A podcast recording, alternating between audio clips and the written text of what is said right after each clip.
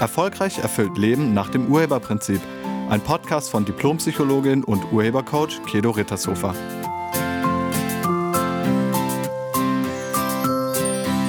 Hallo, herzlich willkommen und schön, dass du da bist. Hast du schon mal ein Ziel nicht erreicht, obwohl du dafür ganz viel getan hast? Oder hast du schon mal eine Prüfung nicht bestanden, obwohl du wirklich ganz viel gelernt hattest? Oder hast du dich schon mal von jemandem getrennt, obwohl du am Anfang eurer Beziehung gedacht hast, das hält für immer? Und wenn das so war, was hast du damals über dich gedacht? Hast du gedacht, jetzt hast du versagt oder jetzt bist du gescheitert? Hast du gedacht, das sei jetzt ein Makel in deinem Lebenslauf? Wir lernen schon sehr früh, dass Versagen und Scheitern in unserer Hochleistungsgesellschaft nicht so gut anerkannt ist. Dabei beinhaltet ein Rückschlag die größten Chancen zur persönlichen Weiterentwicklung. Gerade durch schmerzhafte Erfahrungen oder schmerzhafte Ergebnisse lernen wir häufig am meisten. Es ist wirklich interessant. Es gibt wahnsinnig viele Bücher über Erfolg. Also bei bücher.de findet man 5000 Bücher über Erfolg. Aber man findet nur sehr wenig Bücher über Scheitern. Es gibt viele Erfolgsstories und es gibt wenig Scheiterstories. Kein Wunder, denn wir empfinden Scheitern, egal ob beruflich oder privat, immer als persönliches Drama. Wir denken, wenn ich scheitere, dann bin ich raus aus der Gesellschaft. Als Versager gehöre ich nicht mehr dazu. Das ist mega peinlich und extrem unangenehm, denken wir zumindest. Und wenn wir dann irgendwann mal ein Ziel nicht erreichen oder einen eingeschlagenen Weg nicht weitergehen, dann soll das möglichst niemand merken. Vielleicht belügen wir uns sogar selbst, reden uns das Ganze schön oder gehen den Weg einfach weiter, obwohl wir wissen, dass es uns nicht gut tut, dass es irgendwie falsch ist. Das ist dann, als ob du ein totes Pferd reitest und so tust, als ob alles okay wäre. Ich hatte zu diesem Thema in der vergangenen Woche ein Coaching-Gespräch mit einer Frau, 32 Jahre alt, nennen wir sie Anke. Und Anke war ziemlich unglücklich in ihrem Job, den sie jetzt seit einem Jahr gemacht hat. Und seit einem Jahr lebte sie auch in einer neuen Stadt. Und auch in dieser Stadt fühlte sie sich überhaupt nicht wohl. Und sie wollte mit mir sprechen, weil sie nicht wusste, wie sie sich jetzt entscheiden soll. Sie hatte extreme Angst davor zu kündigen und zurück in die vorherige Stadt zu ziehen. Und sie hat mich gefragt, was werden die anderen sagen? Und was ist, wenn es mir dann dort auch wieder nicht gefällt? Kennst du das auch? Hast du Angst davor zu scheitern? Hast du Angst davor zu versagen? Denkst du manchmal, was könnten die anderen wohl denken? Und wie denkst du selbst darüber, wenn jemand ein Ziel nicht erreicht? Denkst du, der ist gescheitert? Der hat versagt, das ist ein Loser? Was ist eigentlich Scheitern? Was ist eigentlich Versagen? Laut Wikipedia bedeutet Versagen, nicht das Erwartete leisten zu können und das Erwartete nicht zu erreichen oder auch eine Zielvorgabe oder Anforderung nicht zu erfüllen. Unter Scheitern versteht man, wenn etwas misslingt oder nicht den erwünschten oder angestrebten Erfolg hat. Also wenn du einen Weg gehst und ihn dann irgendwann nicht weitergehst, also nicht das erwartete Ziel erreichst, dann ist das Scheitern. Aber stimmt das? Bist du wirklich gescheitert? Hast du wirklich versagt? Nein, das stimmt nicht. Du bist nicht gescheitert, du hast nicht versagt. Weil Scheitern und Versagen, das gibt es gar nicht. Das sind Interpretationen. Das ist keine Tatsache, das ist kein Was ist. Es ist eine Interpretation. Und immer, wenn es eine Interpretation ist, dann ist es nicht die Wahrheit. Und doch gibt es zu jeder Interpretation immer ein Was ist, also etwas, das man messen kann, also eine Tatsache. Und was ist die Tatsache zum Scheitern? Also was ist das, was ist zum Scheitern oder zum Versagen? Ganz allgemein ist es erstmal ein Ergebnis, das du hast. Und zwar ein Ergebnis, das dir nicht gefällt. Du hast mit diesem Ergebnis nicht gerechnet. Du hattest ein anderes Ergebnis erwartet. Vielleicht ist es eine Prüfung, die du nicht bestanden hast. Und dieses Ergebnis ist gleichzeitig eine Erfahrung.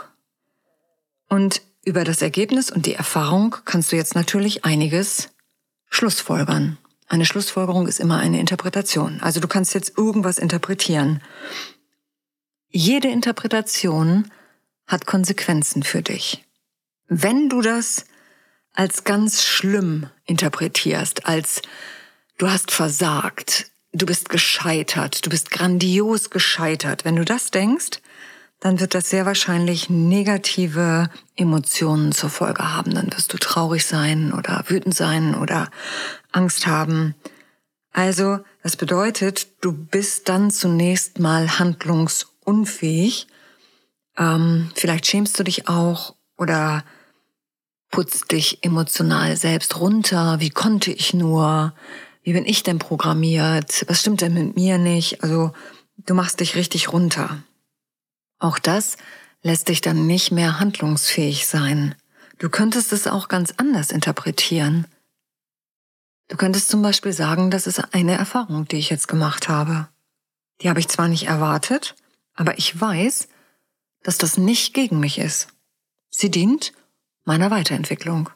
Für irgendwas ist es gut. Wofür, weiß ich vielleicht noch nicht dann bleibst du handlungsfähig und könntest auch herausfinden, woran es lag, so dass du es zukünftig korrigieren kannst. Also, ich bin durch diese Prüfung durchgefallen. Wie habe ich das hingekriegt? Was war mit mir? Was habe ich gelernt? Was hätte ich vielleicht optimieren können oder was könnte ich zukünftig optimieren?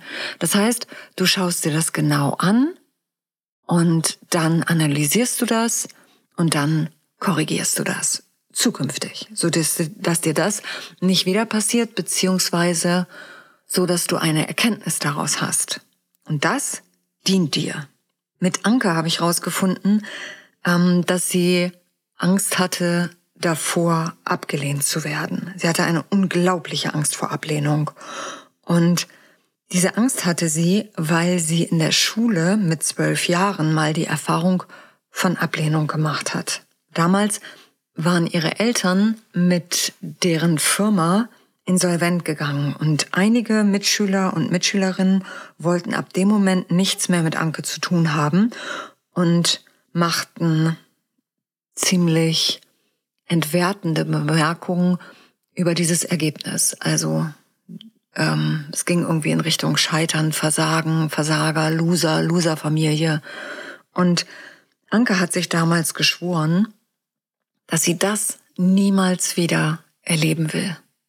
Niemals wieder. Und genau deshalb traute sie sich jetzt nicht, ihre Lebenssituation zu verändern. Sie dachte, wenn sie jetzt kündigt, dann ist das pures Versagen. Und wenn sie zurückgeht in die Heimatstadt, dann wäre das ein Beweis für ihr Scheitern. Sie hat es dann in der Fremde einfach nicht hingekriegt, sie hat es einfach nicht geschafft.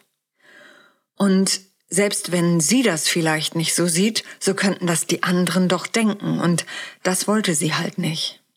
Und ja, klar, das stimmt. Die anderen können das denken. Die können aber auch was völlig anderes denken. Und ja, vielleicht werden die anderen dich ablehnen. Aber vielleicht auch nicht. Auf das, was andere denken, hast du überhaupt keinen Einfluss. Du hast nur darauf Einfluss, was du selbst darüber denkst.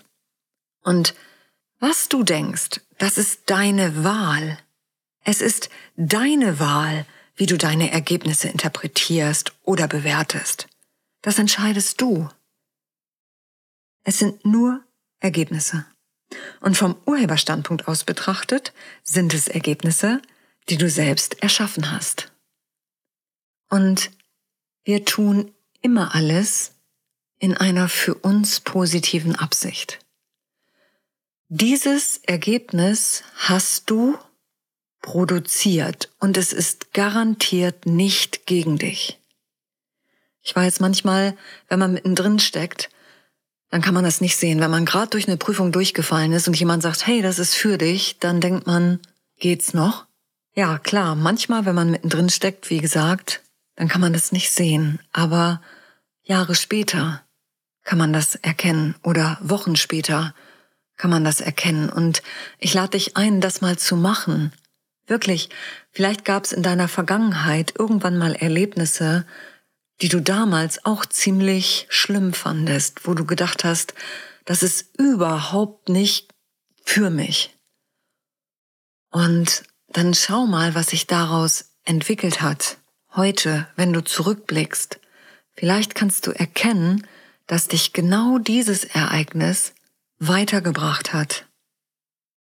Wenn dir ein einmal eingeschlagener Weg nicht mehr gefällt, dann ist es völlig in Ordnung, diesen Weg nicht weiterzugehen. Dann ist es völlig in Ordnung, umzukehren.